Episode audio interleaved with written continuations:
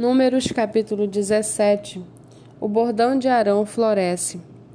O Senhor disse a Moisés: Fale aos filhos de Israel e receba deles bordões, um pela casa de cada pai de todos os seus chefes, segundo as casas de seus pais, isto é, doze bordões. Escreva o nome de cada um sobre o seu bordão. Porém, o nome de Arão você escreverá sobre o bordão de Levi porque cada cabeça da casa de seus pais terá um bordão.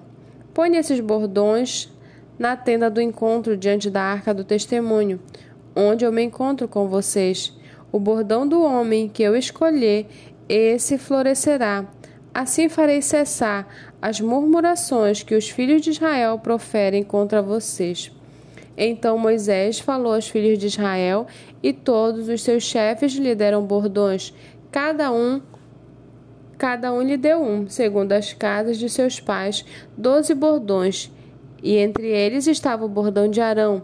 Moisés pôs esses bordões diante do Senhor na tenda do testemunho.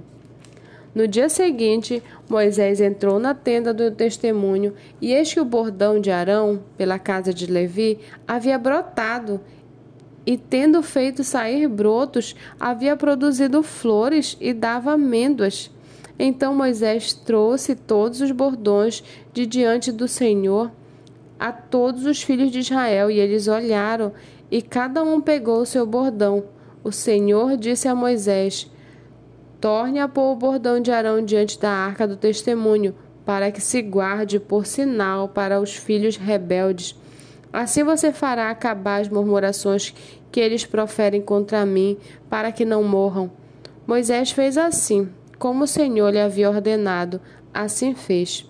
Então os filhos de Israel disseram a Moisés: Eis que vamos morrer, estamos perdidos, estamos todos perdidos. Todo aquele que se aproximar do tabernáculo do Senhor morrerá. Será que todos vamos morrer?